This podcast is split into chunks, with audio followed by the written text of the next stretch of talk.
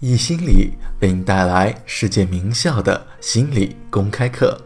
本节课是哈佛大学的幸福课，测试出你的人格优点。这门幸福课是哈佛大学最受欢迎的课程，百分之二十三的哈佛大学学生认为这门课程改变了他们的一生。本门课的授课导师泰本也被誉为哈佛大学最受欢迎的导师。下面课程开始。本段课程我们讲一下行为价值观。行为价值观是积极心理学中最有前景也是最重要的课题之一。最先是由马丁·斯莱格曼提出的。他们想说明的是，积极心理学可以代替 DSM，也就是精神疾病诊断与统计手册。这本手册包括了所有已知的心理疾病分类，是一本非常厚的书。他列出了特定的标准，然后说。如果一个人在某一段时间中符合十条标准的七条特征，那么他就是重度的抑郁症；如果某人在某段时间中符合四条标准中的三条，他就是精神分裂症或者是抑郁症。这是一本非常重要的书。而斯利格曼在积极心理学问世之初就说：“让我们来寻找一个替代品，让我们替代掉 DSM。”我们不要再鉴定缺点、疾病或者缺陷，我们来鉴定一下别人的力量和长处。然后他们就制定了二十四种人格优点，并进行解释和描述。他们不仅定义了这些人格优点，还创造了机制方法来测量这些人格优点。这里有一个人格优点测试 VIA，可以帮你鉴定自己的行为价值观。易听课在课程导引部分给了一个中文测试的链接，大家都可以去测试一下。继续回到课程，你的人格优点是什么？你的美德是什么？你擅长什么？你热爱什么？在人格优点的选择方面，研究人员确保了他们所鉴定的是普遍的人格特点。不管是在美国、欧洲、亚洲，甚至是在非洲的某个部落，格陵兰岛的因纽特人都同样的适用。这是一个全球范围内的课题。他们想，如果我们能够找到所有文化都共有的东西，那么我们就能够找到人类本性的东西，而不是后天养成的。他们承认这是可以随着时间变化的。在测试时，我们可能会变得更加的老练，但是作为开始，测试一下你的人格力量和美德以及行为价值观，是一个非常不错的开端，你能从中受益良多。这些特点的关键在于，它们具有道德价值。比如说，跑得快的能力，很显然，有些人有这样的能力，他们的身体各部分动得更快，肌肉更加的强健，这是个优点。但不是人格的优点，因为它不含有道德成分。你可以将力量用作道德相关的事情，但是就其本身而言，它并不算是一种道德特点。同理，一样东西想要成为优点，就必须具有道德属性。比如说，幽默是一种人格力量，但是如果幽默被用来伤害他人，它就不算是一种力量。所以，优点必须能够用于道德高尚的方面。行为价值观很大程度上是创造一个好的过程。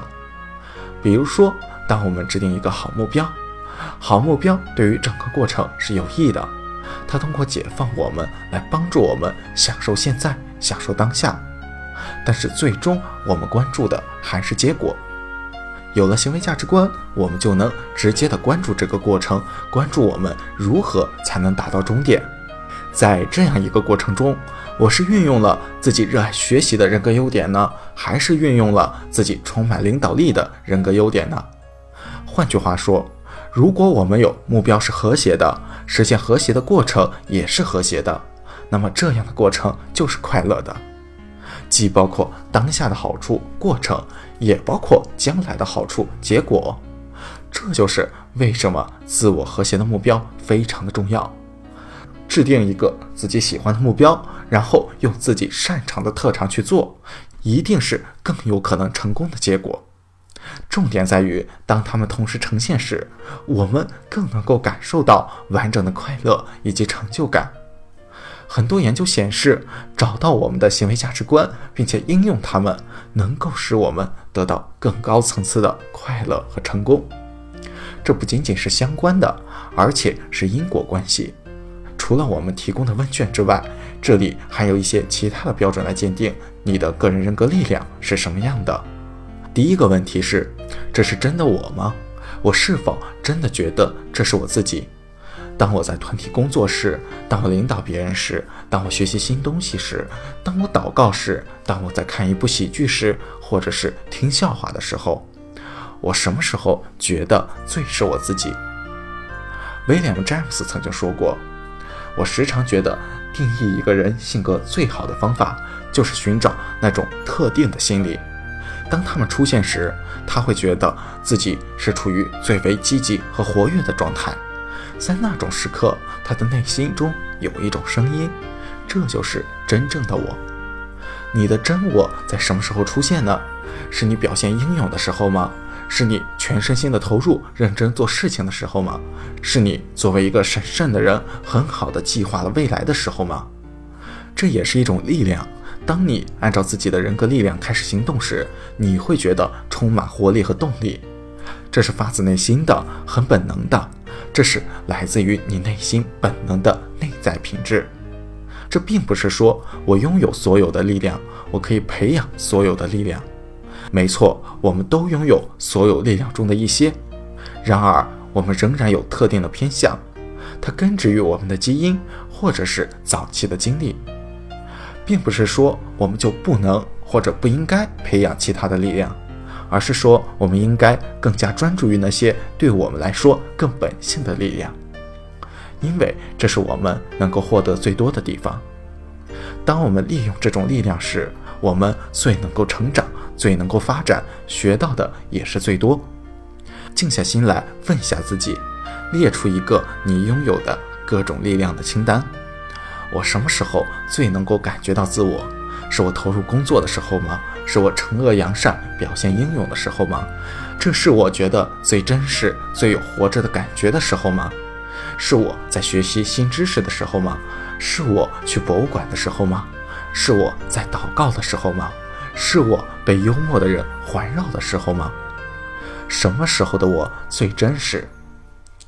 我们的人格力量分为六个大类，二十四个小类，大家都可以去做一下我们链接里面给出的测试，找到你的前八位到十二位优点，读一读他们的描述，他们的意思是什么，他们有什么含义，说明了你的什么特质，然后问问自己，这里面哪五个符合我们之前说过的标准，也就是说，什么是真正的我。哪些最能够让我感到充满活力、充满动力？